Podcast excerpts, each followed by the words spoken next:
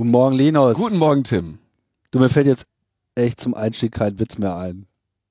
Dann klebe ich mich jetzt hier fest, bis dir einer einfällt.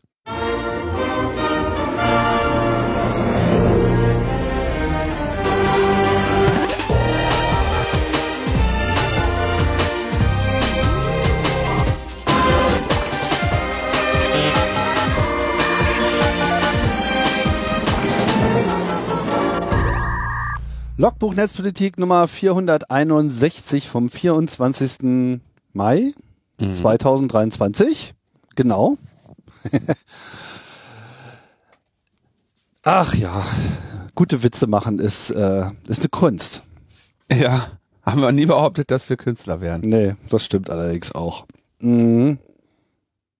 Ich habe mir überlegt, wir könnten zu Beginn der Sendung Uns festlegen. hier wegmachen. Hier könnte es mir ein bisschen Öl geben. Äh, nee, Wie kriegt man die eigentlich ab? mit, äh, ich glaube mit Speiseöl. Speiseöl. Ja. Aber wenn, Oder mit Gewalt. was für einen Kleber nehmen die denn überhaupt? Sekundenkleber. Sekundenkleber kriegt man mit Speiseöl ab? Also äh, Wow. äh, Sekunden. Ich habe sowas auch gehört, aber ich habe dem ehrlich gesagt noch nicht so richtig äh, nachrecherchiert. Äh, Aceton, Nagellackentferner. Aber ich glaube, die machen Sekunde. Sehr interessant. Also Aceton und Nagellackentferner. Ich glaube, ich habe es mal, also als ich den mal, na, also man kennt das ja. Hat man ja auch echt schnell an den Fingern. Jeder andere Kleber nicht, aber Sekundenkleber ist so pff, scheiße. Ja, und eben. dann denkst du, habe ich den jetzt hier drin? Dann drückst du die Finger aneinander und denkst du, ja scheiße, habe ich. Willst ja nur fühlen, ob der Kleber. Ja, und dann musst du ewig warten, aber wenn dann einfach Speiseöl ausreichen würde, naja, gut. Auf jeden Fall, ich bin immer ganz froh, dass Von die. der Haut. Seife und Wasser. Mhm. Das ist Nagellackentferner Fett. Verreiben Sie ein fetthaltiges Lebensmittel auf der betreffenden Stelle. Öl, Erdnussbutter, Hm. Butter, Margarine. Lassen Sie es eine Minute einziehen. Superkleber, Peeling. Pflaster, Entferner. Also ich mag mir das immer gar nicht vorstellen. Ach, das ist einfach überhaupt nichts für meinen für meinen Vorstellungskosmos. Kleber. Dieses angeklebt sein und dann so dieses, wenn da.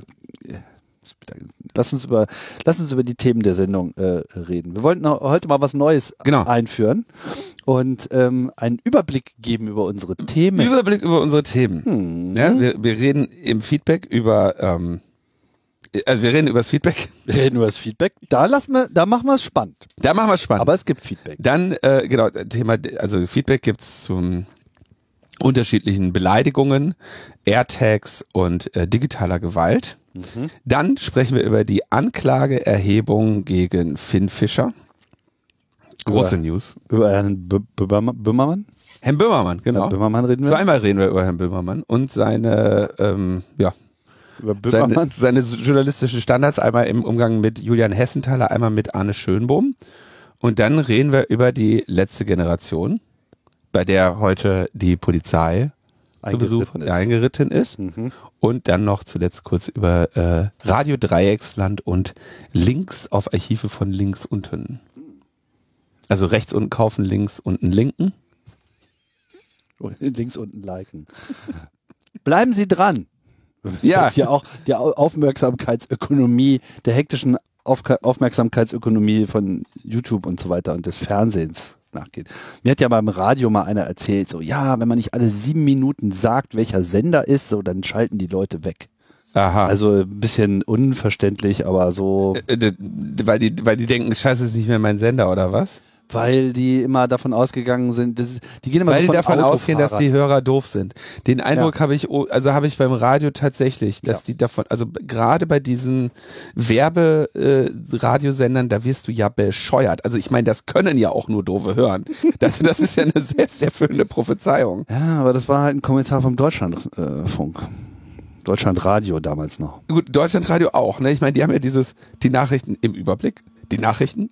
Die Nachrichten im Überblick. Also die haben wirklich so, die, die scheinen da wirklich so ein bisschen, die scheinen echt richtig gute psychologische Kenntnisse zu haben, wie man Leuten etwas vermittelt. Ja, haben wir jetzt auch. Machen wir jetzt auch die. Wir auch, ja. Sie hören Logbuch Netzpolitik. Bleiben Sie dran. Ich mal, Beim nächsten- die Stoppuhr. Beim nächsten Signal ist es. Ja, also wie gesagt, ne, alle sieben Minuten müsst ihr irgendwie wissen, wo ihr seid, sonst wisst ihr nicht mehr, wo ihr seid. Ja. So einfach ist das.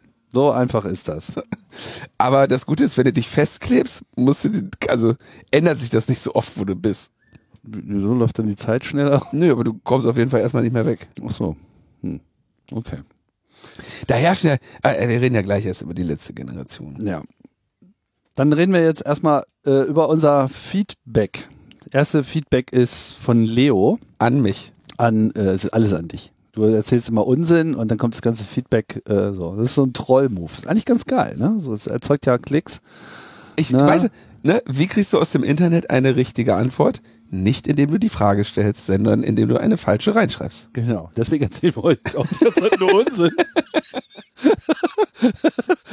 Damit ihr euch alle drüber aufregt. So, oh, ey, Linus, Boah, ey, Mann, ey, so Mann, voll am Thema vorbei. Boah, Boomer, Boomer. Echt, äh, hier ist, ich bin kein Boomer. Ich, und ich bin, ich bin, ich bin kein Boomer und kein Gen Z. Ich weiß auch immer nur, was ich nicht bin, aber welche Generation ich eigentlich wirklich bin, weiß ich nicht. Gen Z sind die, die die ganze Zeit loben muss, sonst werden die pampig oder kriegen Burnout. Habe ich heute Dachte, das wären die Da musste ich aber doch ein bisschen lachen. ja, aber schon die nächsten Stelle. Sonst werden die pampig oder kriegen Burnout. Ich, also, ich sag da nichts zu, aber das fand ich auf jeden Fall irgendwie lustig.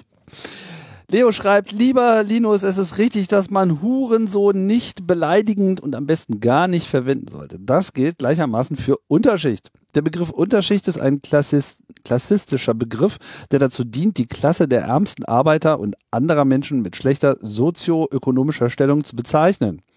Es ist keinesfalls verwerflich, dieser Klasse anzugehören. Die herabsetzende Verwendung dieses Begriffs führt zur Stigmatisierung einer Gruppe, die Solidarität statt Stigmatisierung verdient.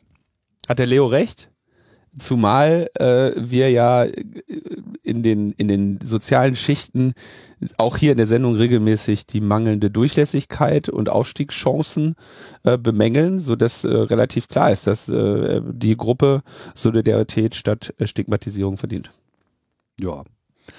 Nächster Kommentar, da haben wir gleich mehrere im, äh, im Angebot, rund um unsere Diskussion zu AirTags. Zunächst einmal Martin. Apple AirTag kennt zwei Modi.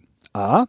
AirTag hat das eigene iPhone in der Nähe, tauscht sich mit Bluetooth verschlüsselt und für andere unsichtbar aus. B. AirTag ist alleine und schickt komplett random aussehende Schlüssel. Mit diesem Schlüssel wird die Position von anderen iPhones verschlüsselt und mit dem gehashten Schlüssel an Apple geschickt. Dort fragt sie dein iPhone über die Hashes ab. Nur dein iPhone kennt die Zuordnung. Die Idee ist nun, dass in A auch random Schlüssel verschickt werden, aber mit ist beim Nutzer-Bit.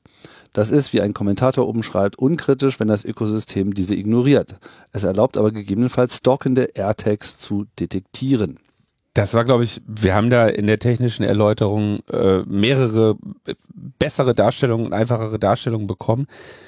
Was davon aber unberührt ist, ist, das ist beim Nutzerbit, wenn ich jetzt mein eigenes AirTag baue, von dem wir auch vorher sprachen, dann kann ich dieses Bit natürlich setzen und äh, ich würde dann doch davon ausgehen, dass es trotzdem noch ähm, funktioniert. Ja, aber ähm, Was aber richtig ist, ist, dass wir nicht äh, erklärt haben, diesen Ja. Modus mit, es ist bei dir, dass es dann halt direkt mit dem Telefon kombiniert oder nicht Ja. nur mit dem Telefon, sondern bei, bei Apple ist es halt so, dass irgendeins der Geräte, die deiner Apple ID zugeordnet sind, das kann also auch zu Hause irgendein Apple TV sein oder ein Mac oder so.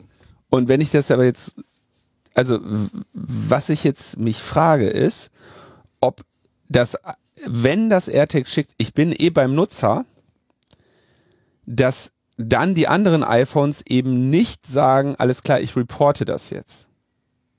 Und dann wiederum würde das AirTag, würde dein, würde diese Funktion, ich mache das ist beim Nutzer-Bit quasi, ähm, an, würde dann dazu führen, dass das nicht Du hast schon mal Sachen einfacher erklärt.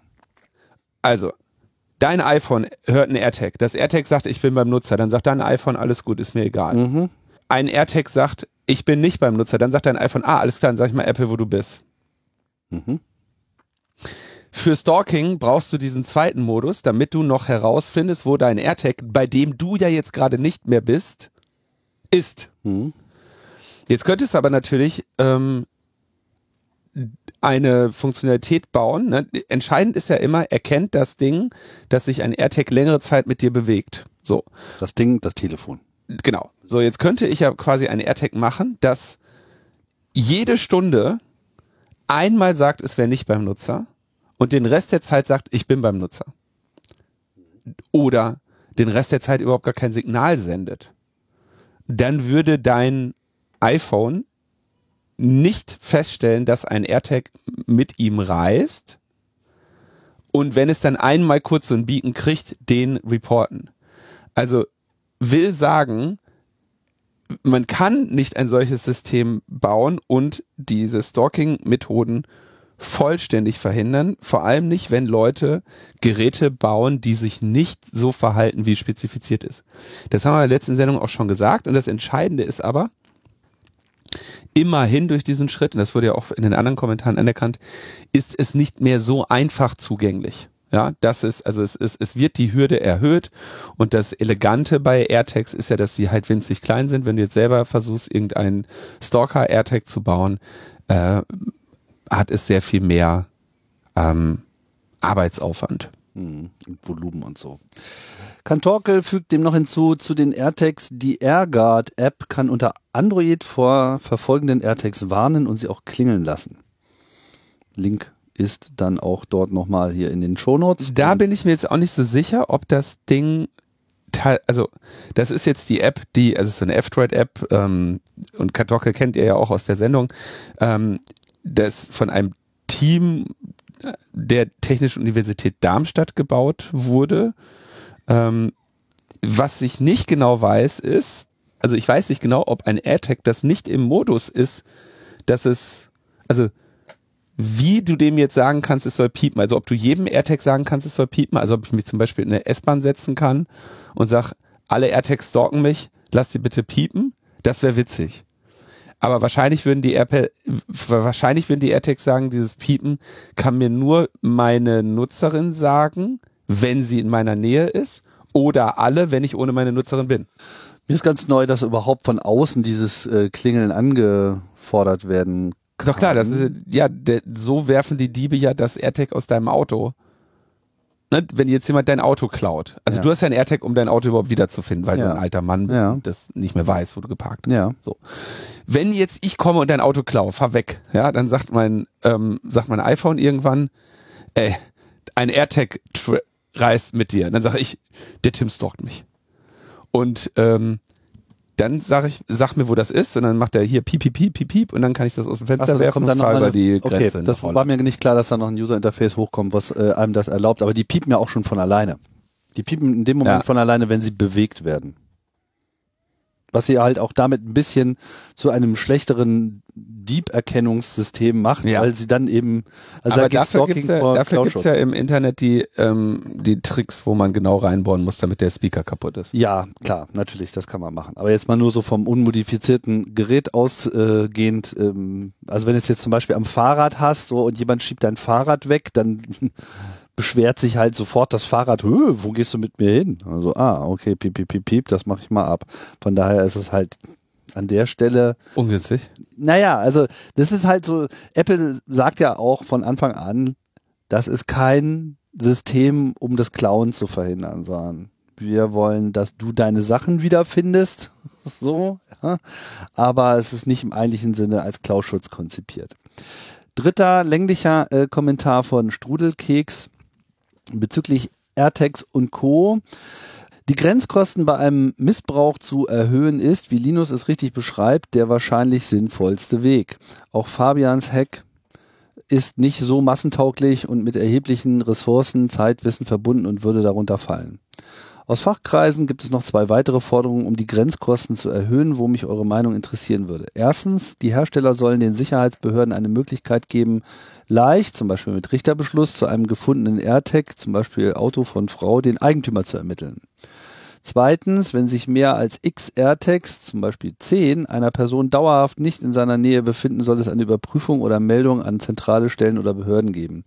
Erfahrung von Beratungsstellen sei, dass Täter häufig sehr viele Trecker in verschiedenen Sachen der Betroffenen verstecken, insbesondere im Kontext Trennung nach Umfeld von häuslicher Gewalt. Ja, Ähm, okay, also das erste erscheint mir äh, ist so eine Also Sache. Ermittlungen des Eigentümers, Ja. äh, zum Beispiel mit Richterbeschluss. Mhm, Das, mm, also das, das klingt erstmal natürlich sinnvoll, aber da würde ich zum Beispiel sicherstellen wollen, dass die Polizei auch wirklich das AirTag hat. Ja, also dass man sagen kann, hier, das haben wir, ne, das haben wir. Dann müsste man den Zweck einschränken, weil das heißt dann demnächst, ne, wenn die jetzt, keine Ahnung, also das würde ja dann beispielsweise auch heißen, dass irgendjemand, der sich, sagen wir mal, irgendjemand setzt sich auf die Straße, wird dann von Polizisten weggeprügelt, verliert dabei einen Schlüssel, ja, dass die Polizei dann sagen kann, guck mal, hier ist ein AirTag dran, wir wollen jetzt wissen, wer das ist, den wir da verkloppt haben oder so, ne? Also das heißt, Dinge automatisch, die dir gehören, zu dir auflösen zu können, ist ähm, ein, ein relativ, ein, ein, eine, ein Verfahren, was potenziell relativ weitreichende Konsequenzen hat. Und vor allem, es geht ja auch in die andere Richtung. Ne? Also wenn ich jetzt mit jemandem zusammenlebe, ich könnte mir dann auch einfach irgendein AirTag, von dem ich weiß, wo es äh, untergebracht ist, nehmen und Und sagen, damit guck mal hier, so, wer ist hier das? Ja. habe ich Genau, bei mir also in der du Tasche da- gefunden und so. Du Also, hast da allerhand Missbrauchspotenziale. Ja. Ähm, der zweite, wenn sich mehr als zehn AirTags äh, bei einer Person dauerhaft nicht in ihrer Nähe befinden. Tim hatte in der letzten Sendung gesagt, er hat elf und hat die zum Beispiel in Auto, äh, wo, was hast du noch alles? Kinder, Ehefrau? Nein, ähm, wo, wo, also du hast, Fahrräder, Motorräder, also sind schon, das ist schon eine Anwendung von mir, dass die nicht dass bei die mir nicht bei dir sind. sind. So, das heißt, du wärst dann, ne, das, äh, bei Tim wäre, wäre jetzt beispielsweise jemand, der mehrere AirTags dauerhaft nicht in ja, seiner Nähe also hat. anders gesagt, da gibt's ich verstehe, äh, wo er hin will damit, so, ne, Leute, die das sozusagen nur dafür verwenden, aber es gibt durchaus auch den Anwendungsbereich, dass man die Dinge nicht so oft in seiner Nähe Mhm. hat, so, ne? Und es wäre auch schon eine, äh, also da, da, das würde mir ehrlich gesagt ein bisschen zu weit gehen, weil das, ähm, ja, also ja, das wäre mir, das, das scheint mir dann wirklich zu tiefer Eingriff zu sein. Ja, also wenn wir nochmal, ja, wenn wir, auch wenn das jetzt auch schon kritisiert wurde, diese Systeme werden primär in großer Menge legitim genutzt. Und ähm, es wäre schon ganz praktisch, wenn ich meine Schlüssel, die ich damit sichere, äh, verlieren lassen, liegen lassen und sonst was kann, ohne dass ich fürchten muss, dass ich zu viele Schlüssel habe oder auf einmal irgendwie die Polizei trigger, die dann sagen, oh hör mal, du hast aber ganz schön viele AirTags, da wollen wir mal, äh, wollen wir mal gucken. bestimmt was Gefährliches. Also das äh, erscheint mir ein bisschen, äh, bisschen zu übel. Den, den ersten Vorschlag, da, da würde ich, da hätte ich auch Bauchschmerzen, was die, was die Missbrauchspotenziale angeht. Und die Missbrauchspotenziale dürfen wir nicht vergessen. Die werden ja dann auch wieder ausgenutzt, ja. Und insbesondere, was Tim gerade sagt, jemandem AirTag zocken und dann wissen können, wer das ist, ähm, ist, ne- ist auch, also im, gerade im Bereich Stalking sicherlich ein gefährliches, ähm, gefährliches äh, Potenzial. So, nächstes Feedback zum Thema digitale Gewalt. Anne Roth. Ja, Anne Roth, wir hatten Anne Roth ja auch äh, spezifisch zitiert, weil sie den ähm, Vortrag über digitale Gewalt beim Kongress gehalten hatte vor, vor vielen Jahren. Mhm. Und sie äh, sagte dann ähm, zu unserer Besprechung ähm, auf Mastodon gestern Logbuch Netzpolitik zum digitale Gewaltgesetz des BMJ gehört. Klar auf sehe ich richtig, dass das Logbuch weder bei Twitter noch Mastodon ist. Nee, bei Twitter sind wir. Bei Twitter me, at me unterstrich Netzpolitik für die, für die letzten Ratten auf dem sinkenden Schiff. Mastodon, es gibt ja diesen Pass, Pass, äh, Haben wir noch nicht. Post, äh, Postodon, Postcastodon. Haben wir noch nicht. Okay, müssen wir mal machen. Machen wir noch. So, aber, Aber jetzt Inhalt. Richtig. Das Hauptproblem hätte ich anders beschrieben, sagt Anne. Erstens, Accountsperren wären ganz ohne Identifizierung möglich. Das ist ja der Clou. Und ja, nat- also richtig. Der, wir erinnern uns, es geht um die, An die Möglichkeit der Anordnung von Accountsperren. Und die Idee der Accountsperre ist ja, dass man genau nicht eine Ident oder einen Auskunftsanspruch für Betroffene und so weiter ähm, herleiten und durchsetzen muss, sondern dass man einfach sagt, alles klar, der Account böse, zack, bumm, zu. Ja. Ja. Also ähm, richtig erkannt und äh, danke für den Hinweis. Zweitens, da glaube ich, das haben wir aber auch versucht so zu sagen, finde ich es aber noch wichtiger, dass Anne das nochmal betont. Das Konzept des BMJ ignoriert weite Teile digitaler Gewalt, nämlich alles, was nicht durch Unbekannte stattfindet und nicht auf Plattformen. Stalkerware, Spycams, etc. pp. Und ähm, das waren natürlich auch die, ähm, die Kernthemen, über die Anne da gesprochen hat. Also auch hier hat sie nochmal sehr viel klarer und besser dargestellt, äh, was wir versucht haben zu sagen. Wundert mich auch nicht, ist eben ihr Fachgebiet. Und auch da glaube ich, da würde sie unserer, äh, unserer Einschätzung zustimmen. Dieses das digitale Gewaltgesetz setzt sich halt nicht mit digitaler Gewalt auseinander. Ne? Hat halt den äh, definiert einen oder macht einen Definitionsrahmen für angebliche digitale Gewalt auf, der nur im peripheren Bereich überhaupt digitale Gewalt in dieser Definition ist und macht sehr eindeutige Bereiche der digitalen Gewalt äh, nicht zu seinem Gegenstand. Ähm, bei der Gelegenheit, es gibt noch eine Stellungnahme des ECO dazu, Verband der Internetwirtschaft. Ähm, nur um die auch mal gerade ähm, anzumerken, das ist also jetzt die wirtschaftliche, aber ähm, oder, oder ja, die internetwirtschaftliche Perspektive, aber eben auch ähm, von einem Verband, der den Nutzerinnenrechten und dem freien Netz immer sehr äh, zugewandt ist, sagen, hier, das ist ein viel zu breiter ähm, Anwendungsbereich. Ähm, für diese Rechtssicherheit und für die Verhältnismäßigkeit sollten hier klare Delikte benannt werden und Tatbestände digitaler Gewalt äh, eingeschränkt werden. Ja, das war ja, also auch das hatten wir letzte Woche gesagt. Ähm, Auskunft sollte es immer nur mit Richterinnenvorbehalt geben. Die Einführung eines zivilrechtlichen Auskunftsanspruchs ohne den prozeduralen Schutz eines entsprechenden Richterinnenvorbehaltes würde zu einer untragbaren Rechtsunsicherheit bei den zur Auskunftserteilung in Anspruch genommenen Diensteanbietern und Netzbetreibern führen. Auch das, ähm, denke ich, haben wir in der letzten Sendung gesagt. Dass wir reden hier immer noch von, ne, von zivilrechtlichen Auskunftsansprüchen. Das ist echt ein richtig übles Ding. Ähm, sie sagen, aber ne, sie müssen natürlich wirtschaftlich äh, argumentieren und sagen, wer soll das bezahlen? Ja, wäre schon ganz gut, wenn wir hier eine Kostenerstattung kriegen, weil wir müssen ja hier Dinge ähm, aufbauen. Dann sagen sie, ähm, bei dem Anspruch auf eine richterlich angeordnete Accountsperre, ich zitiere, die aktuellen Regelungspläne sehen vor, dass der Accountinhaber nicht durch das Gericht, sondern durch den Diensteanbieter auf das anhängige Sperrersuchen hingewiesen wird und hierbei Gelegenheit zur Stellungnahme erhält. Aus Sicht des ECO ist auch beim Anspruch auf richterlich angeordnete Encount-Sperren sicherzustellen, dass staatliche Aufgaben wie zum Beispiel das Gewähren von rechtlichem Gehör nicht ausgelagert werden.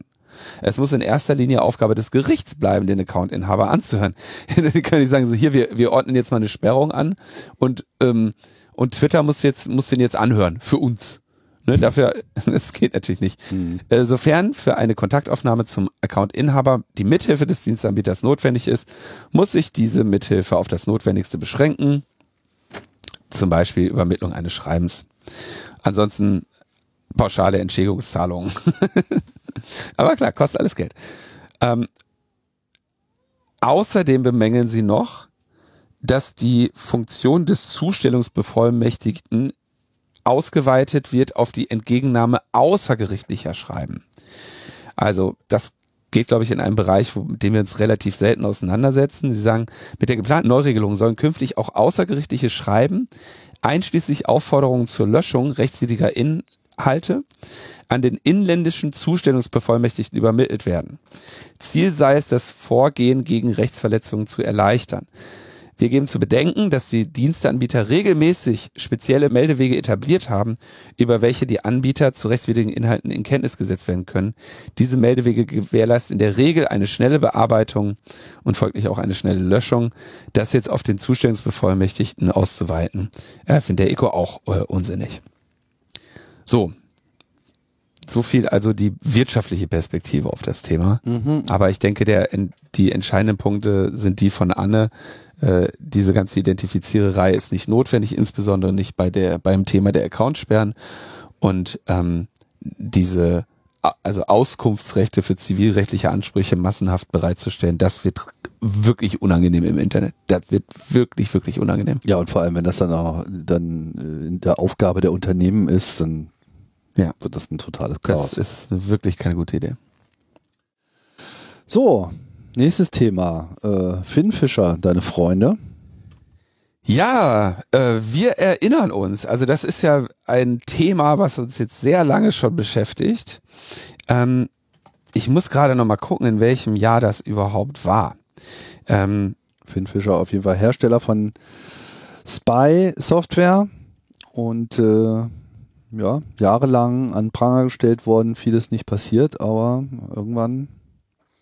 Ja, wir haben äh, also jahrelang kritisiert, ja, ähm, im Prinzip die, sagen wir mal, deutsche NSO Group, ja, wahrscheinlich nicht ganz auf dem Niveau der Bösartigkeit und der technischen Qualität unterwegs, aber ähm, eigentlich schon seit dem, seit kurz nach dem OZAPFT ist Hack des CCC ähm, berüchtigt. Und die kamen dann in den Verdacht, ich glaube 2017, ähm, ihre Spähsoftware in die Türkei exportiert zu haben, wo sie dann gegen die politische Opposition eingesetzt wurde.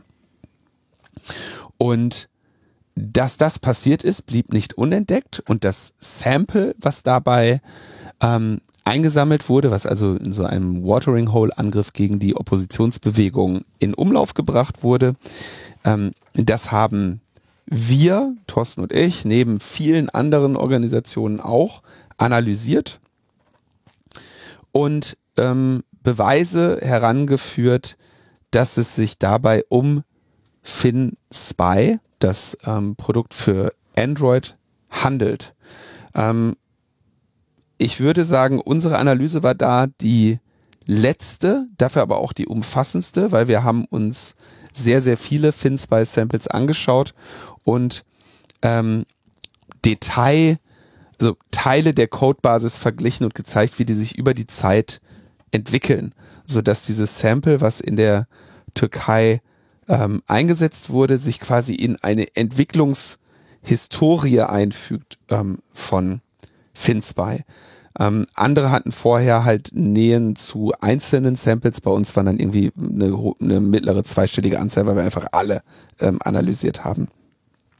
So, damit haben wir also eine ganze Reihe an Belegen zusammengetragen oder sagen wir, Indizien zusammengetragen, dass es sich bei dem, bei der Software, der dort eingesetzt wurde, um FinSpy handelt. Und zweitens, das war die andere Frage, dass diese Software kompiliert wurde, nachdem ähm, Exportrestriktionen für diese Software in Kraft getreten sind. Exportrestriktionen für diese Art Software. Da, da gab es dann eine Außenwirtschaftsgesetzänderung, dass man gesagt hat, so, das dürft ihr gar nicht mehr so einfach exportieren. Und wir konnten eben, das war jetzt auch nicht so schwer, Libraries finden, oder also Software, ähm, Bibliotheken, die in diesem Sample verwendet wurden, die quasi später erst überhaupt entwickelt wurden. Ja, also OpenS, äh, eine, eine äh, libSQLite-Version von eben 2019, was eben nach dem Inkrafttreten dieses Gesetzes war. Mit anderen Worten, muss auch der Export nach Inkrafttreten dieses Gesetzes ähm, passiert sein. Dann hatte eine Koalition aus ähm, NGOs eine Strafanzeige erstattet und unsere Analyse war eine ähm, ein Teil der dazu dann auch nachgereicht wurde. Thorsten hat dann auch mal mit ein paar interessierten ähm, Strafverfolgern nochmal über den Bericht gesprochen, hat den so gezeigt, ne? wenn ihr jetzt etwas findet, was muss man sich dann angucken? So. Mhm. Und wir hatten äh, Analyse-Tools ähm, zur Untersuchung weiterer Versionen äh, bereitgestellt und dann ein bisschen so gezeigt, wie man damit arbeiten kann. Ja. Ich glaube, das hatten wir so Ende 2019 veröffentlicht und ich glaube, Oktober 2020 gab es dann ähm, Hausdurchsuchungen bei, äh, bei Finn Fischer. Da hatten wir auch irgendwie drüber berichtet. Ja, das war mh, hm, gucken, war das 15. Oktober 2020, also jetzt auch schon wieder drei Jahre her. Dann kam die Nachricht, die sind insolvent. Das war nicht, ähm, das war im 28. März 22 war dieser äh, Tatsache dann bekannt geworden. So, das war die Vorgeschichte. Jetzt ist die Meldung, die Staatsanwaltschaft erhebt Anklage. Und zwar genau wegen dem Vergehen, das wir denen seit Jahren vorwerfen und eben in einer breiten Koalition schon vor Jahren nachgewiesen haben. Ich hatte da damals äh, mal so eine Liste gemacht. Es gibt die betroffenen Zielpersonen, es gibt Angestellte, Informantinnen und andere Whistleblower, die vielleicht mal früher dort gearbeitet haben. Es gibt äh, Claudio Guarnieri, der ähm, maßgeblich immer an, an Analysen zu Finn Fischer beteiligt war. Ähm, das Amnesty Security Lab. Es gibt ähm, die, äh, das Citizen Lab. André Meister hat auf Netzpolitik, glaube ich, die meisten Artikel zu dem Thema geschrieben. Dann gab es natürlich sehr wichtige Quelle auch äh, der Gamma Finfisher Hack von Phineas Fischer. Citizen Lab habe ich schon erzählt. Dann gibt's noch EZ, Microsoft und so weiter. Und die Anzeige, Strafanzeige von Gesellschaft für Freiheitsrechte, Reporter ohne Grenzen, European Center for Constitutional and Human Rights und Netzpolitik.org. Also jahrelange Arbeit von all diesen Leuten, ja, mündet eben dann 2023 vier Jahre später, und ich kann, glaube ich, so viel verraten, diese ganze Strafanzeige hatte auch eine lange Vorbereitung. Also kann man sagen, wahrscheinlich fünf Jahre später äh, wird dann jetzt endlich ähm, Anklage erhoben. Und das ist äh, natürlich ein, ein riesiger Erfolg, äh, zu dem sich alle gratulieren können. Gleichzeitig ähm, natürlich auch sehr traurig, wie lange das äh, gedauert hat. Aber es ist eine Anklageerhebung wegen gewerbsmäßigen Verstoßes gegen das Außenwirtschaftsgesetz durch den nicht genehmigten Verkauf von Überwachungssoftware an Nicht-EU-Länder. Und das ist so richtig, das ist so eine Strafanzeige, die ist richtig übel. Eine Anklage. Und die ne, Strafanzeige ist lange her, fast also von 2019 das, da wird jetzt, da wurde lange recherchiert, die haben an 15 Orten Hausdurchsuchung gehabt und ich würde schätzen, wenn du jetzt nach so vielen Jahren diese Anklage erhebst, würde ich da auch auf eine ganz gute Aussicht hoffen. Ja, das machen die nicht einfach mal so zum Spaß. Januar 2013, in unserer 50. Sendung hatten wir Finn Fischer das erste Mal als Thema. Äh, ein paar Monate später, äh, im, im, Mai, also jetzt genau vor zehn Jahren, haben wir hier die Meldung, Finn Fischer, äh, BKA kauft Finn Fischer. Dave come das, a long war, das, way. War, das war auch ein Leak von André. Der, der hatte das, äh, mhm. ähm, der wollte ja die Verträge haben. Ja, aber kannst mal sehen, ne? Also von irgendwie das BKA denkt sich, oh geil, hier, das nehmen wir doch mal, bis, äh, sorry, wir müssen euch jetzt hier alle in den Knast schmeißen mit dem, was ihr macht das äh, war schon ein direkter Weg. Naja, können wir mal beim BKA fragen, ob die, ob die noch was kaufen würden. Ja. Äh, die Staatsanwaltschaft geht in ihrer Anklage von folgendem vor Gericht noch zu beweisenden Sachverhalt aus. Der Hauptgeschäftszweck der Finfischer Gruppe bestand in der Entwicklung und dem weltweiten Vertrieb von Software zum Einsatz durch Strafverfolgungsbehörden und Nachrichtendienste. In diesem Bereich zählte die Gruppe weltweit zu einem der führenden Unternehmen. Hauptprodukt war die als FIN2 bezeichnete kommerzielle Späßsoftware und so weiter. Dann kam 2015 die Verordnung äh, für Dual-Use-Güter, äh, gesetzlichen Beschränkungen, in Kraft treten und so weiter. Um dennoch weiterhin Verträge mit sogenannten Nicht-EU-001-Ländern abwickeln zu können, beschlossen die Angeschuldigten die Ausfuhr der Überwachungssoftware auf dem Papier fortan ohne Genehmigung über eine in Bulgarien sitzende Gesellschaft R. -Punkt abzuwickeln.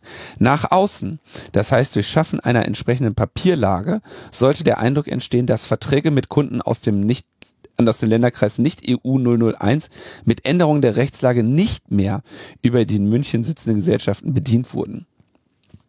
Die Entwicklung der Überwachungssoftware fand tatsächlich aber weiterhin durch das Entwicklungsteam der Finfisher Labs GmbH federführend in Person des Angeschuldigten H in München, unterstützt durch die in Rumänien tätigen Entwickler statt. Tja, Exportrestriktionen umgehen, musst du, brauchst du halt gute, gute, gute Briefkastenfirmen. Kommen wir zum Fernsehen. Zu Herrn Böhmermann ja. der ein, äh, steile, eine steile Karriere hingelegt hat, so in den letzten Jahren, muss ja. man sagen. Ein Household Name, wie man das nennt. Ja, äh, und zu großen Teilen auch ähm, verdientermaßen. Ich habe in letzter Zeit ab und zu mal die Sendung geschaut und muss sagen, dass da, dass die meiner Wahrnehmung dennoch äh, regelmäßig starken Qualitätsschwankungen unterliegt. Also ist einfach so. Ne? Manchmal, so wie unsere. Was soll das denn jetzt? reißen. Naja, also alles unterliegt starken Qualitätsschwankungen. Wer kann da schon von sich behaupten, dass er irgendwie so ein. Ja, aber bei uns geht das ja, die sind, die sind starke Schwankungen im grünen und hellgrünen Bereich. Klar. so wollte ich das auch verstanden wissen.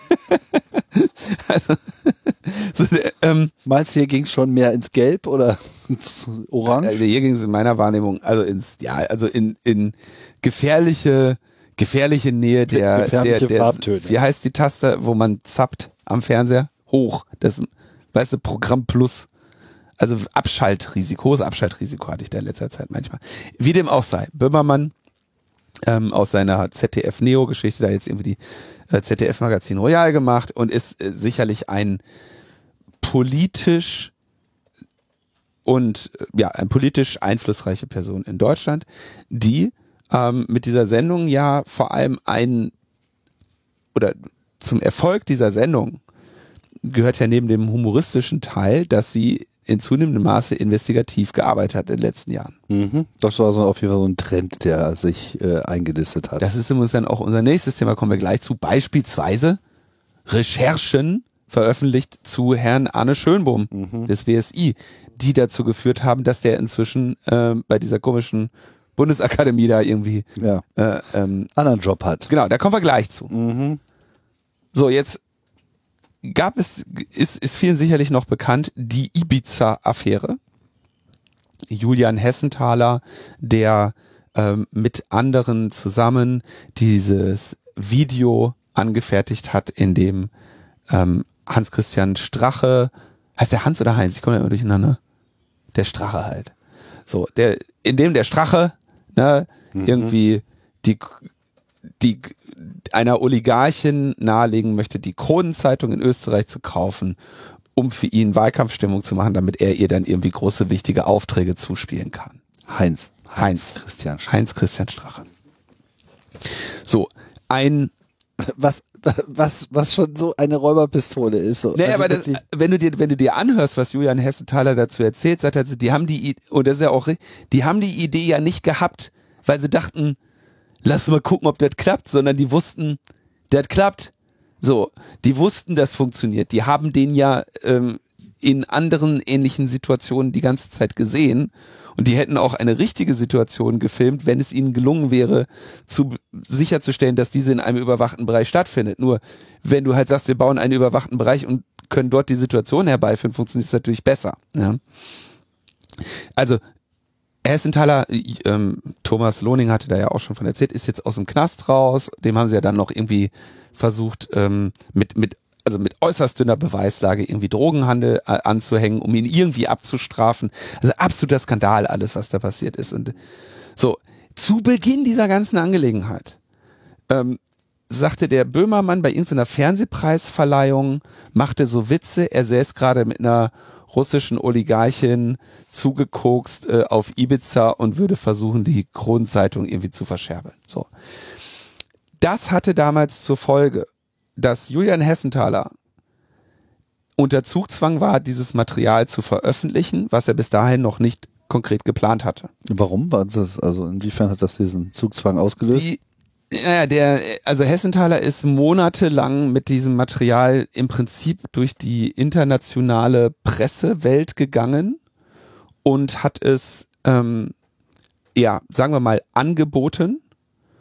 Und ähm, dann passieren natürlich so Dinge, dass, wenn du jetzt sowas der Süddeutschen Zeitung oder sowas gibst, ne, das ist ja nicht die Bild, die machen dann Prüfungen, ne, die äh, äh, prüfen das Material, ne, und die ähm, ne, über, äh, holen dann sich Experten dazu, die gucken, ob das echt ist, ne, und so weiter und so fort.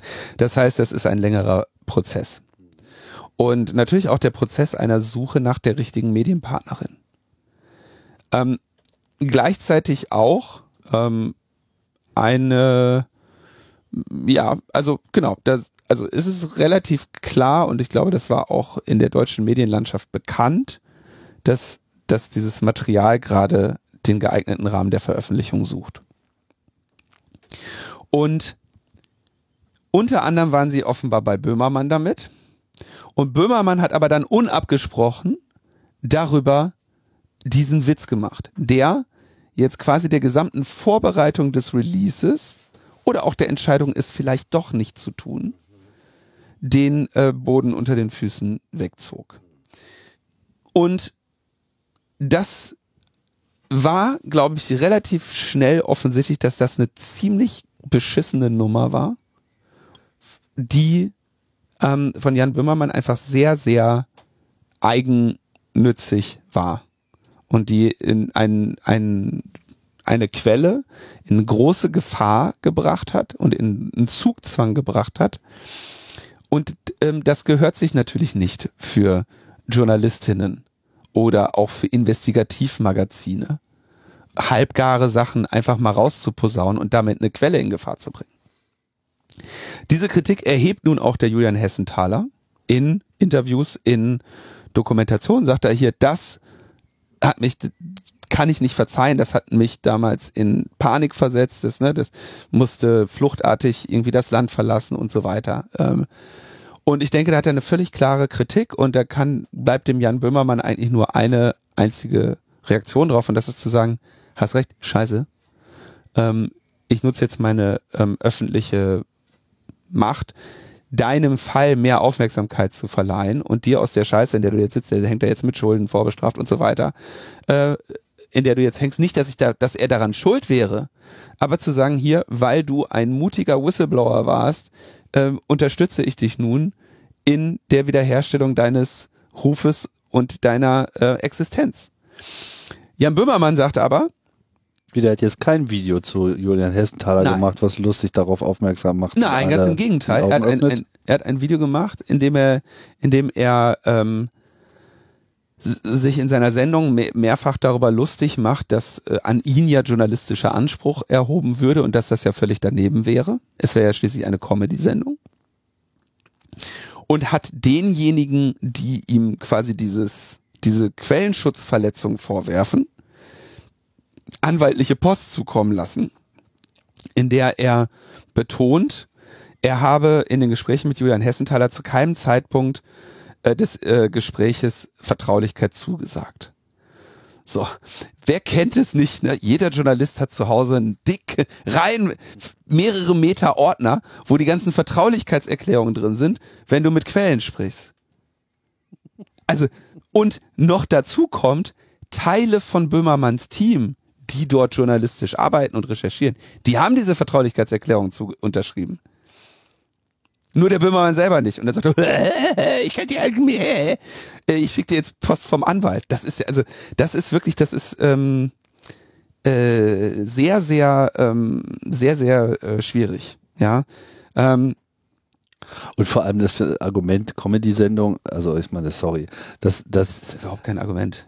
Ja, vor allem ist es ja auch klar, was so seine Vorlagen sind. So, Richtig. Er orientiert sich ja nun mittlerweile auch äh, an ähm, John Oliver. John Oliver, so, Last Week Tonight, so, und wer das mal äh, gesehen hat, was ihr übrigens tun solltet, falls ihr das noch nicht gemacht habt, weil das ist hervorragend.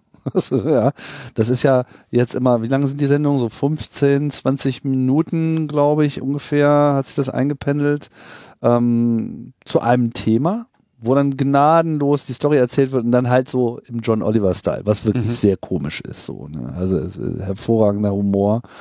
Ja, und wenn man sich dann Böhmermann anschaut, dann sieht man schon, dass er doch einiges aus diesem Playbook imitiert. Natürlich, auch wenn du dir sein Team anschaust, der hat doch da Journalistinnen und ne, er, er rühmt sich ja selber, da Skandale loszutreten. Das ist ja auch sein politischer Anspruch, ähm, Veränderungen herbeizuführen. Ja, also es ist äh, wirklich, ich glaube, der hat sich da ganz fürchterlich verrannt.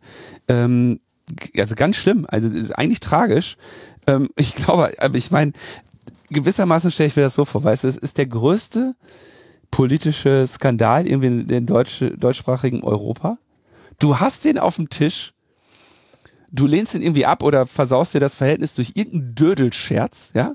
Er hätte sich unsterblich machen können, wenn das Ding von ihm gekommen wäre. Und jetzt muss er halt irgendwie die Jahre auf der Seitenlinie gucken Ne? Und ist einfach nur der Doofmann in der ganzen Geschichte, ja. Und, und dann werden ihm auch noch Vorwürfe gemacht. Das tut dem, glaube ich, ziemlich weh. Und das kriegt er gerade wohl offenbar nicht hin, sich das einzugestehen. Ne? Also er ruiniert seinen eigenen guten Ruf nachhaltig. er ruiniert auch den Ruf seines Teams, das ihm zuarbeitet. Weil wer wird jetzt noch mit dem Böhmermann-Team sprechen, wenn die eine Vertra wenn die nicht Vertraulichkeitserklärung, die du denen vorlegst, was sowieso unüblich ist, aber wenn die die unterschreiben und dann sagt der Chef, es sind nur meine Mitarbeiter. ich, das sind, was weiß ich denn, was die machen immer. so. Und ähm, er könnte Julian Hessenthaler unabhängig davon auf ähm, viele äh, Weisen unterstützen und Julian Hessenthaler hat es auf jeden Fall verdient, unabhängig jetzt von persönlichem Beef oder nicht, ja. Und ja, dass er da, dass er da jetzt also in dieser Rolle dieses Clowns ist und dann irgendwie diesen komischen, wie heißt dieser Anwalt, der, der, berüchtigte ähm, Scherz, glaube ich.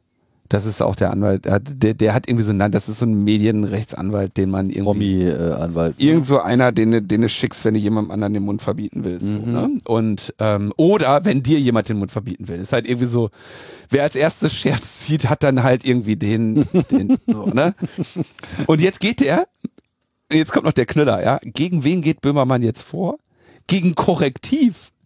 Oh, Gegen Korrektiv. super Idee. Die, also, so, und natürlich sitzt Korrektiv da als relativ kleine Organisation, die immer und immer wieder irgendwelche Investigativrecherche macht, die immer und immer wieder bei, bei Böhmermann auf die eine oder die andere Weise dann verwendet werden. Und äh, können sich jetzt von dem da auch noch äh, öffentlich angreifen lassen. Und auf, auf, auf einem Niveau, das, ähm, ja, wo ich auch denke, so, also das, das finde ich ein bisschen tragisch, ja. Und ich finde, das ist auch kein Fall, der, der, der juristisch bewertet werden muss, sondern es ist ein Fall, der moralisch bewertet werden muss. So, Journalismus, Quellenschutz, kann ich zu einem der reichweitenstärksten Grimme-Preis ausgezeichneten äh, Medienformaten des Öffentlich-Rechtlichen gehen und darauf vertrauen, dass ich mit denen mich ernsthaft als Quelle unterhalten kann? Oder muss ich denken, dass der beim nächsten Fernsehpreis äh, irgendwie äh, irgendwelche Dödelwitze macht? Dödelwitze, die dann dazu führen, dass ich das Land verlassen muss. Und das, also das, also das, das macht mir echt Sorgen, weil du mir natürlich auch überlegst, wenn du jetzt in das Team schaust, so, dass gerade niemand es schafft, zu dem durchzudringen und zu sagen, Junge, Komm mal klar. lass mal, lass mal gucken, dass wir hier unseren Ruf retten. Das äh, macht mir ehrlich gesagt Sorgen. Tja. Also, Leute, wer schafft es zuerst, ihn diese Sendung hören zu lassen? Ja, wir können ja mal Julian Hessenthaler fragen. Mhm. So. Damit kommen wir auch auf die alte Geschichte mit Arne Schönbohm. Den hat er ja nun auch äh, sozusagen entlassen lassen. Richtig. Und das war ja auch ähm, eine der äh, eines der Themen äh, in der Sendung eingeleitet. Es gibt offenbar ein bislang unbekanntes, riesengroßes, blubberndes Leck in der deutschen Kompetenzpipeline in Sachen IT. Ja, und sagte dann hier, äh, deckte dann, deckte dann auf, äh, Böhmermanns, äh, äh, Böhmermann jetzt, nee, der, das war nicht, äh, Schönbohms äh, Beziehung zu diesem äh, Cybersicherheitsrat e.V., dieser äh, Luftnummer, die äh, ganz klar ähm, ne, absolut, absolute Lachnummer war und ihn für das Amt disqualifiziert hat, ganz klar. Aber die letztendlich eher das Vehikel war, wie er in das Amt gekommen ist, was wir auch als Fehler bezeichnet haben. Und dann haben sie gezeigt, dass da, dass in diesem ja, Networking-Verein eben auch ein russisches Unternehmen war und haben daraus irgendwie einen Strick für äh, Schönbohm gedreht, der dort ähm, längst nicht mehr war. Wir haben damals hier in der Sendung, das hat sicherlich auch einige überrascht, relativ schnell gesagt, das scheint, da scheint er sich verritten zu haben, der liebe Böhmermann. Und ähm, es ging ja dann auch einige Zeit äh, hin und her, bis dann Nancy Faeser den äh, auch wirklich rausgeworfen hat. Ja, beziehungsweise sie konnte ihn nicht rauswerfen, sie musste eine ähnlich besoldete Stelle in irgendeiner Behörde schaffen, die keine Sau kennt und die überhaupt keine Relevanz hat. Und wo jetzt im Prinzip so ungefähr sein, sein Jahresgehalt ist jetzt der größte Budgetposten, so ungefähr, und muss sie ihn da eine abschieben. Und jetzt stellt sich ne, raus, ähm, dass, ähm, dass da eigentlich gar nichts dran war. Ja? Ähm, Falk Steiner schreibt auf Heise dazu, ne? korrekt, Cybersicherheitsrat stand schon vorher in der Kritik ähm, und dass Schönbohm am 9. September, das war ja das, was man ihm dann äh, zu, zu Last gelegt hat. Am 9. September 2022 hat er zum zehnjährigen Bestehen eine Rede gehalten. Das war das, was ihm dann auch Böhmermann unter die Nase rieb. Das ist korrekt, aber er hatte äh, eine Genehmigung vom, äh, ähm, vom Staatssekretär dafür bekommen. Also das heißt, das war das BMI selber. Ja, das hatten wir äh, ihm längst, also das hatten wir auch damals schon gesagt. Ja. Der Andreas Köhn, auch jemand, den wir ja schon öfter mal erwähnt haben, das war der für, für Cybersicherheit zuständige Abteilungsleiter im BMI. Der hatte selbst 2019 an einer Veranstaltung mit Hans-Wilhelm Dünn teilgenommen. Also, das geht noch viel höher. Da hätte der Böhmermann noch viel, viel tiefer graben können. Ähm, Falk Steiner schreibt dazu, das Verhältnis zwischen Köhnen und Schönbumm galt über Jahre als gestört. Köhnen, einst selbst BSI-Vize und davor beim Bundesnachrichtendienst, ist in der Bundesordnung als höhergestellter und zuständiger Beamter der de facto Vorgesetzte des BSI. Doch der Abteilungsleiter war für das ZDF-Magazin Royal kein Thema, obwohl er der deutlich relevantere Akteur ist. Wir haben damals, als das passiert ist, auch ein bisschen darüber äh, ähm, spekuliert, ob der Andreas Köhn sich nicht gerade die Hände reibt. Auf jeden Fall Totalausfall äh, der Innenministerin, das kann man auch ja, sagen, weil sie sich hier einfach nur äh, von so einer öffentlichen Meinung äh, hat bewegen lassen, ohne das ausreichend äh, überprüft zu haben, beziehungsweise hat sie es vielleicht auch überprüft, aber hat sich quasi von dieser Faktenlage mit, es wurde ihm ja gestattet und überhaupt ist das ja an sich kein Beleg für diese nahegelegte äh, Russland-Nähe, ja, äh, hat sich sozusagen in der allgemeinen Panik ob des Krieges, die nachvollziehbar ist, äh, verleiten lassen, an der Stelle einfach eine falsche Entscheidung zu treffen, muss man einfach mal ganz klar sagen. Tja. Und da ist sie ja in letzter Zeit mit äh, komischen Entscheidungen ohnehin äh, ganz gut ausgestattet. Das kommt jetzt sozusagen noch dazu. Ja, also aber alle, alle Beteiligten wieder keine gute Figur gemacht. Ne? Ich würde jetzt, äh, ähm, ja. Und wir können aber, das ist das Gute, wir haben damit nichts zu tun, wir können einfach über alle meckern. Alle doof außer uns. Tja, aber da, weißt du, man kann sich natürlich auf diese Clowns-Rolle zurückziehen und ich bin ja selber jemand, der versteht, dass sich Humor üblicherweise nicht entschuldigen sollte. Aber wenn du irgendwie hier in diesem Fall einfach mal zwei Menschen das Leben ruiniert hast, oder ein, einem, einem, anderthalb. Einem, einem die Karriere und dem anderen das Leben. Ja. Dann kann man sich schon, sollte man, da kann man schon mal einen selbstkritischen Ton anbringen. Ja. Gut. Letztes Thema, letzte Generation. Ja, Tim, hast du mal Speise? Ich habe mir jetzt hier festgeklebt. An meiner Tastatur? Frechheit. Ja, die letzte Generation ist, ist Leuten ein Dorn im Auge. Das kann man äh, definitiv sagen. So. Und man muss ja auch nicht unbedingt mit ihren Methoden, um sozusagen zum eigentlichen Ziel zu kommen, übereinstimmen. Aber die Hysterie, die da in der Politik gerade äh, herrscht, ist auch, hat auch kreischende Untertöne, muss ich äh, sagen.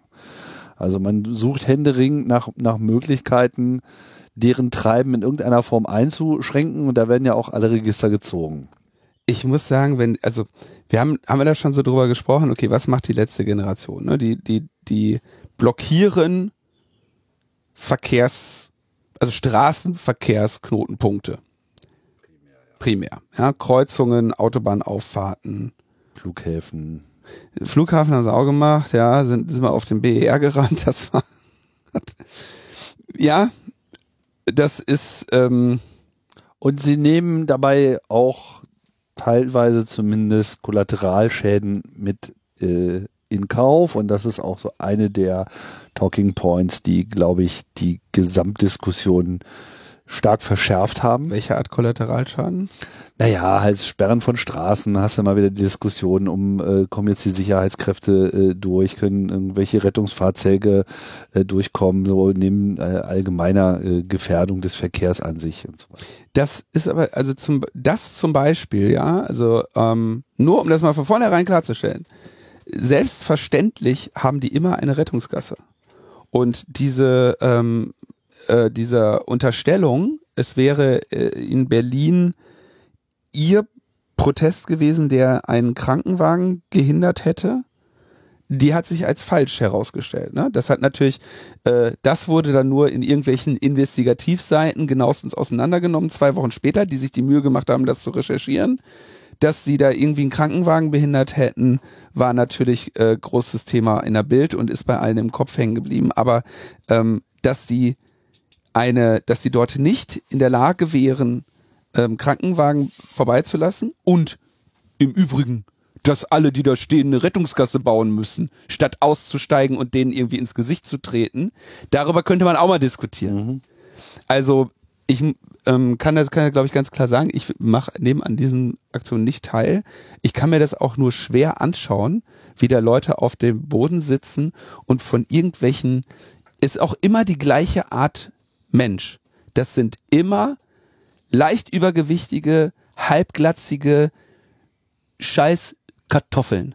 Ja, und irgendwie die, die halt, die dann da angreifen, ja, die in, in ihrem, die in ihrem Unvermögen, äh, sich zu artikulieren, dann dazu Gewalt greifen, die irgendwie treten, anschreien, beschimpfen und sonst was. Ja?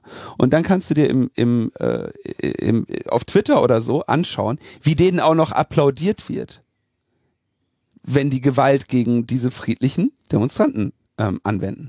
Weißt du, wenn du doch eh, eh so eine gebeutelte arme Sau bist, die mit dem Auto im Straßenverkehr stehen muss, dann sei doch froh, dass du eine Ausrede hast, jetzt mal zehn Minuten später zur Arbeit zu kommen. Naja, ich glaube, den Kurierdiensten und ganzen äh, selbstständigen, zeitkritischen Lieferanten äh, stellt sich die Diskussion etwas anders dar. Also klar, okay, private Leute und so weiter, äh, da ist viel Anspruchshaltung und natürlich ist das ist die, auch die Gewalt auf der Gegenseite nicht okay, aber jetzt zu behaupten, das hätte jetzt für niemanden irgendwelche Konsequenzen, das äh, kann man halt so auch nicht ja, sagen. Also nein, nein, ja, das, auch, hat auch gar keine, das hat Konsequenzen, korrekt. Ja, ich will da keine Position beziehen. Ich sage nur, daran, unter anderem daran hat sich die öffentliche Diskussion erheblich aufgeheizt. Und, und weißt, wie das ist mit aufgeheizten öffentlichen Diskussionen.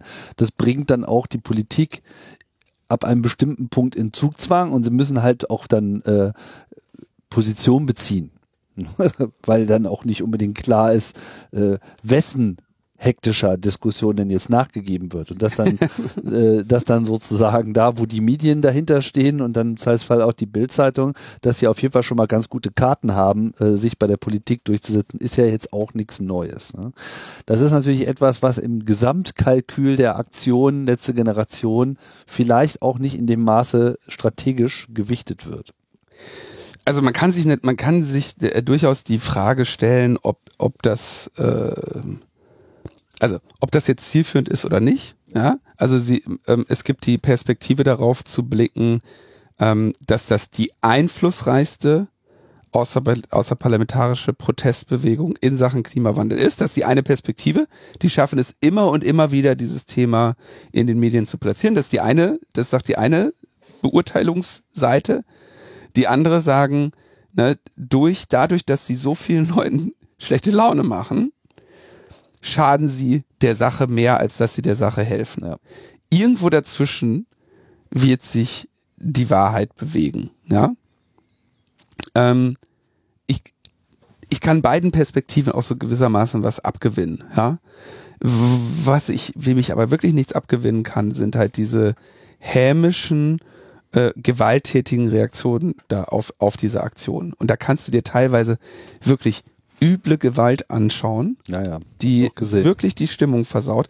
Und zwar nicht selten auch ausgehend von Polizisten, ja, hm. die dann da hingehen und sagen so, äh, wenn Sie jetzt nicht aufstehen, dann werde ich Ihnen fürchterliche Schmerzen zufügen und das dann auch tun, ne? Irgendwie die Gelenke verrenken, irgendwelche Schmerzgriffe, die dazu bei, die dazu gedacht sind, Menschen, die schweren Widerstand leisten, irgendwie noch unter Kontrolle zu bekommen, bevor man auf sie schießt. Ja, das sind, das ist das, was sie mit Leuten machen, die auf dem Boden sitzen. Komplett disqualifizierte Menschen für, für diesen Job, die dann auch noch von irgendwelchen, ähm, ja, also ich weiß nicht, wer diese Menschen sind, dafür auch noch Applaus bekommen.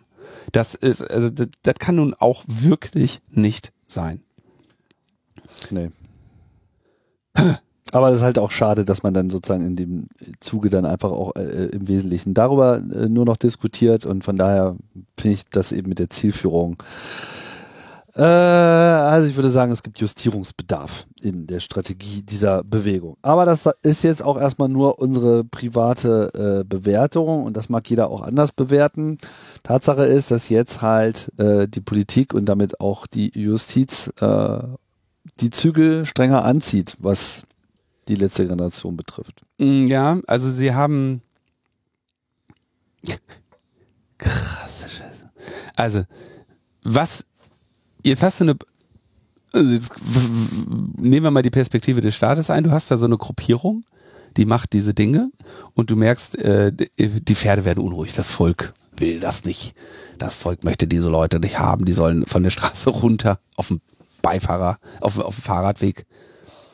Oder die sollen arbeiten gehen. Naja, aber vielleicht auch, weil dies, also ja, das ist so die eine Perspektive. Ich kenne kenn aber auch so die andere Perspektive, die einfach sagt so, Leute, ihr tut so, als ob keiner das mit der Klimakrise verstanden hat. Das uns so zu unterstellen, ist auch unangemessen. Ja? Mhm. Haben wir sehr wohl, aber wir sehen einen anderen Weg oder wir sehen einen anderen Weg. Äh, E-Fuels. Ne? E-Fuels. Nee, nicht sowas, aber naja, äh, meine, sie, egal. Ich, nein, ich weiß.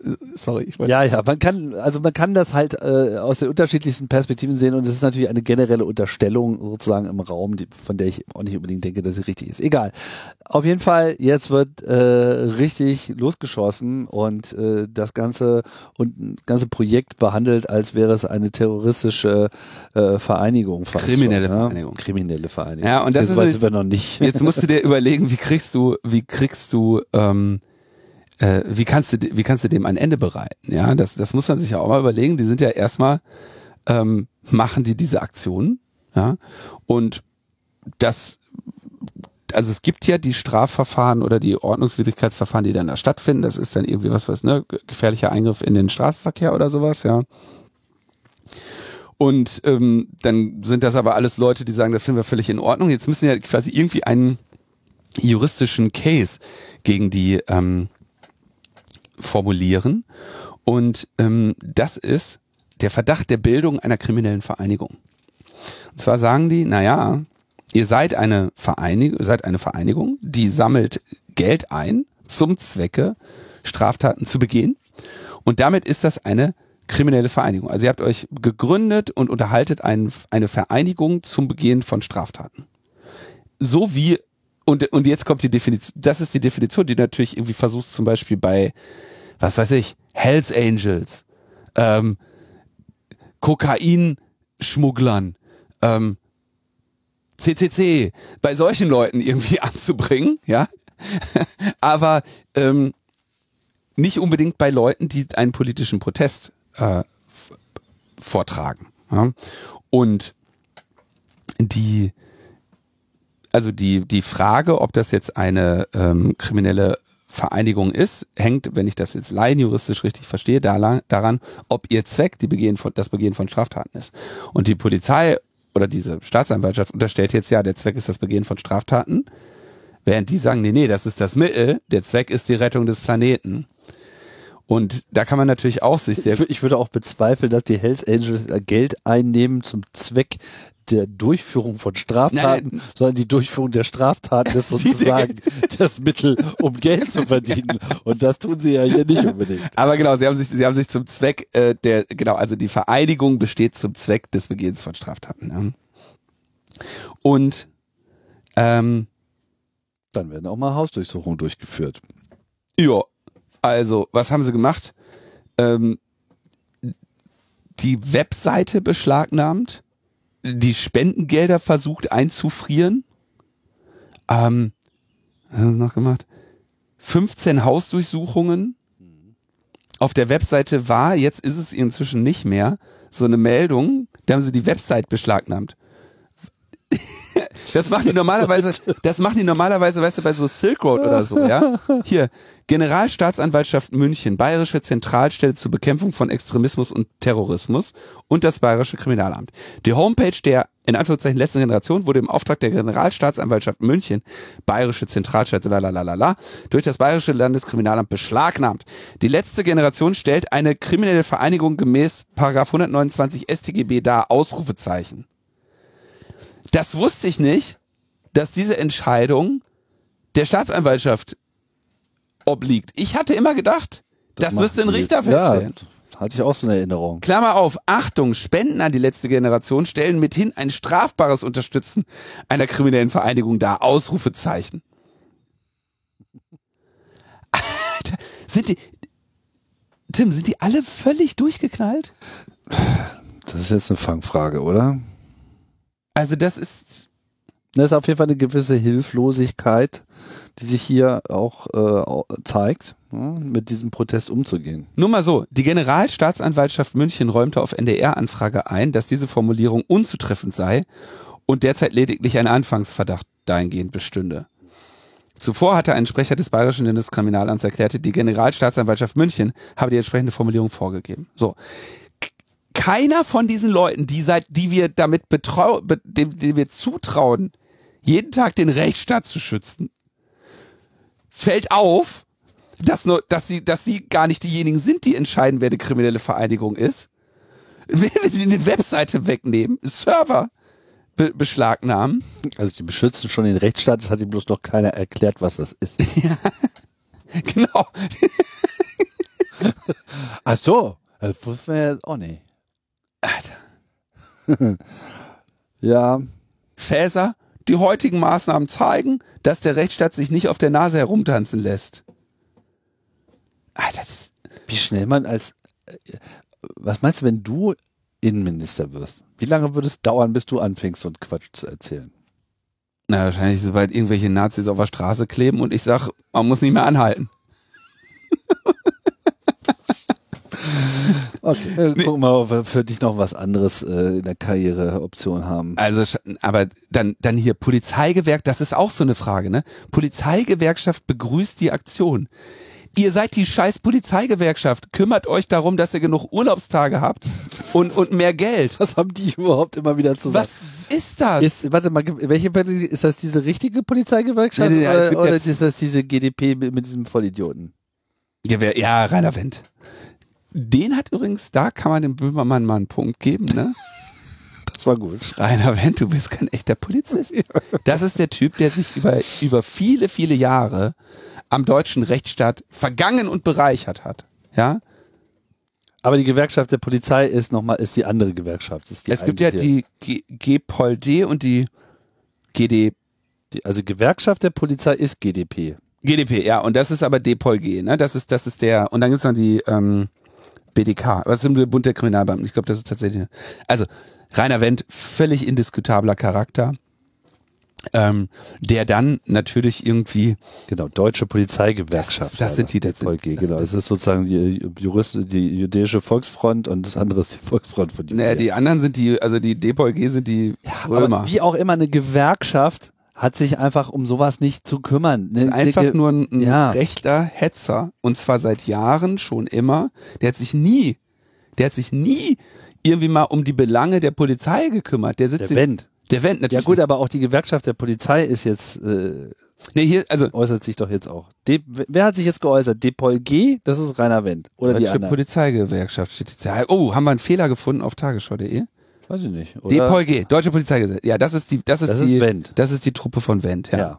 Die hat sich geäußert. Der hat, was heißt die? Das ist doch nur der. Ja, ja, gut, aber das ist halt äh, sozusagen immer wieder dasselbe. Da, da, dass die Medien auch noch nicht gelernt haben, da Die Justiz greift durch, das ist das richtige Signal eines, äh, wer, eines wehrhaften Rechtsstaates, sagt Rainer Wendt.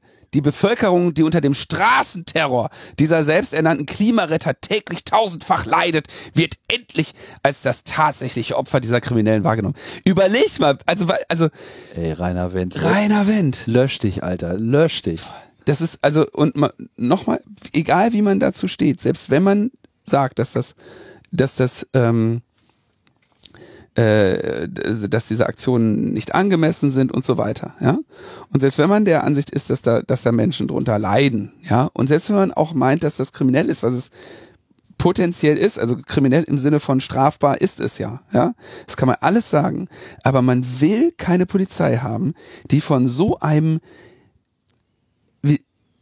Hitzkopf, von so einem komplett unreflektierten Hitzkopf äh, vertreten wird. Das, das macht mir wirklich Sorgen, dass also diese diese gewalttätigen Polizisten, diese so, so, so ein Hetzer am, am Ich finde auch vor allem, also die Polizei sollte sich das einfach auch mal verbitten, dass solche Organisationen in ihrem Namen auch nur irgendwie sich zu irgendwas Ja. äußern, weil das ist einfach nicht äh, angemessen für die Polizei, sich zu äußern. Die Polizei hat da einfach auch neutral zu sein und keine politische Meinung und keine Agenda zu haben.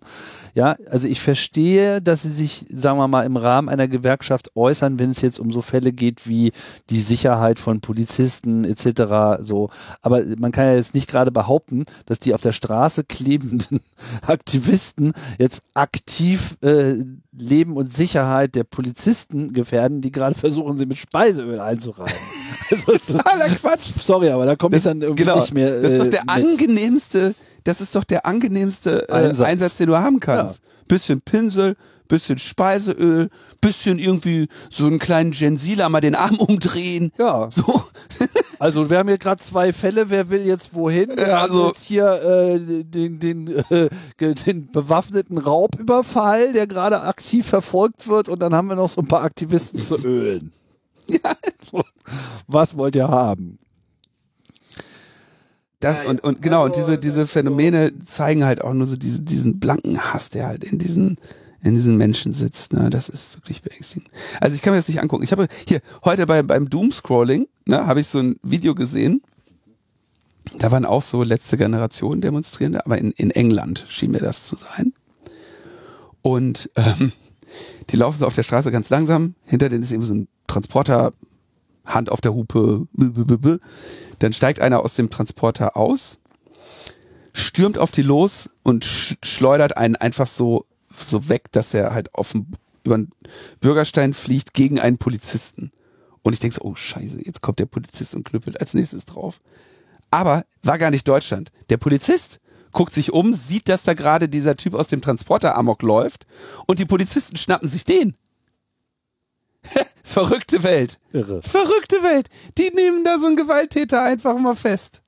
Erinnert mich immer wieder an dieses Luxemburger Polizeivideo, wo die deutschen Nazis versucht haben, eine Demonstration zu machen. Kennst du das? Ich, ich erinnere mich, dass. Die haben die einfach mal so lange zusammengeknüppelt, bis Ruhe war. Ja. Das ging, ging gut runter. So könnte man auch noch mal, aber egal. Ja, also äh, das Thema äh, der letzten Generation hat seine letzte Ölung noch nicht äh, erfahren, glaube ich. Da werden wir noch weiter mit ähm, uns beschäftigen müssen. Ich denke aber, dass hier relativ klar, äh, also hier, hier muss man wirklich sagen, hier werden, hier wird die, die, das rechtsstaatliche Vorgehen auf jeden Fall sehr weit gedehnt. Äh, Server beschlagnahmen, Gelder da versuchen zu beschlagnahmen und so. Das ist, äh, das wird auch, äh, wäre jetzt meine vorsichtige Prognose, ungewünschte Konsequenzen haben. Nämlich nicht, dass die jetzt weniger machen. Das Ja. wird nicht den Effekt haben. Ich meine, auf der Homepage von letzter Generation wird das natürlich auch jetzt voll ausgeschlachtet. Ne? Ja, tatsächlich. Wir weiten daher den Protest aufs ganze Land aus und rufen alle Menschen dazu auf, sich am Mittwoch an einem Protestmarsch in ihrer Nähe zu beteiligen. Naja, schauen wir mal. Was ist denn jetzt hier letzte Generation.de? Kann man die Webseite noch? Also org kommt. Ja, Punkt .org ist- de, Ja, de leitet auf org, um. weiter. Ja. Naja, also hat die Polizei Webseite beschlagnahmt, Alter. Voll. Naja, äh, noch eine, äh, eine kurze äh, Info, auch das völlig überraschend, ne? Wenn Radio Dreieckland einen Link auf das Archiv von links unten in die Media setzt, dann ist das im Rahmen der journalistischen Tätigkeit völlig in Ordnung und natürlich nicht äh, illegal. Und die Anklage, die die Staatsanwaltschaft Karlsruhe, die ja dann auch noch die Redaktionsräume durchsucht hat, um zu- herauszufinden, wo die den Link versteckt haben auf ihrer Webseite, äh, ist natürlich mit diesem Vorgehen vollständig gescheitert. Ja? Und ähm, nur um mal zu zeigen, dass, äh, dass äh, dieses drakonische Vorgehen gegen die letzte Generation ähm, mit Sicherheit nicht das einzige sein wird, wo dann eben später gezeigt wird, dass hier äh, Kompetenzen massiv missbraucht wurden. Ja, wir enden noch mit einer mit einem Jobgesuch bei der aufstrebenden Unternehmung Epicenter Works. Also die haben so viel, also man wundert sich, dass es überhaupt noch Arbeitslose gibt. So Bio Epicenter sucht und einstellt. Ne? Hier äh, verkünden wir also, dass äh, eine Assistenz der Geschäftsführung gesucht wird. Genau. Finance, HR und Organisation heißt es da. Ich finde ja HR ein bisschen komischen Begriff, aber der hat sich wohl durchgesetzt. Weil Human Resources? Ja, ja, Human Resources. Früher hieß das mal Personalabteilung, aber jetzt heißt das halt Human Resources. Heißt das, dann kriegen wir demnächst auch einen Ressourcenausweis der Bundesrepublik Deutschland. ich bin eine deutsche Ressource. Hoffen wir mal, dass es nicht so weit kommt. Also, äh, Link ist in den Shownotes. Äh, wer also Lust hat, sich bei Epicenter Works im Bereich Personalverwaltung, Kostenabrechnung, laufende Vorbereitung, Buchhaltung, Lohnverrechnung, Reporting, Controlling, Office Management, Event Management, Projekteinreichung und Abwicklungsmanagement zu äh, engagieren, dann ist das der Job für äh, dich, denn das sind so, das sind so die Leute, weißt du, das sind so die Leute, die so eine Organisation wirklich am Laufen halten. Also die, die wirklich da so. Da musst du aufpassen, dass das keine kriminelle Organisation wird. Sonst bist du richtig dran. Aber echt. Na? Dann wirst du den ganzen Tag mit Speiseöl überschüttet. Alles in Wien. Hm, ja. Remote und Teleworking ist zeitweise möglich. Dienstbeginn 1. September, 8 Uhr morgens. Nein, 8 Uhr, 8 Uhr morgens steht nicht. 38,5 Wochenstunden und so weiter und so weiter. Genau. Ja, und nur um es in Erinnerung zu rufen, das ist die Organisation von Thomas Lohninger. Genau. Ja, Tim, dann kriegen wir, finden wir doch noch einen Job für dich. Für mich? Wieso? Ach so, nur weil da jetzt was mit, mit, mit äh, Buchhaltung drin stand.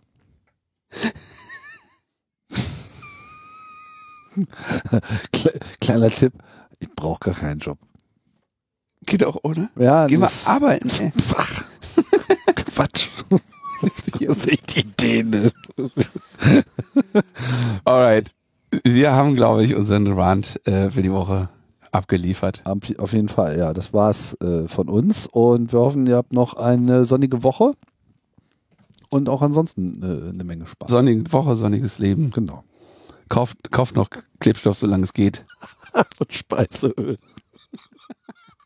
Das ist eigentlich, das ist eigentlich viel, weißt du, die sind ja so doof, die verbieten dann Klebstoff mitzufügen. Darfst ja in Bayern nicht mehr, ne? Wirst du mit Klebstoff erwischt, können sie dich irgendwie sofort äh, äh, ähm, irgendwie für, für verhaften. Oh. Aber ich würde ja, ich würde ja einfach Aceton und Speiseöl verbieten. Aber mich fragt ja keiner. Vielleicht auch ganz gut so. Bis denn. Bis dann. Tschüss. Ciao.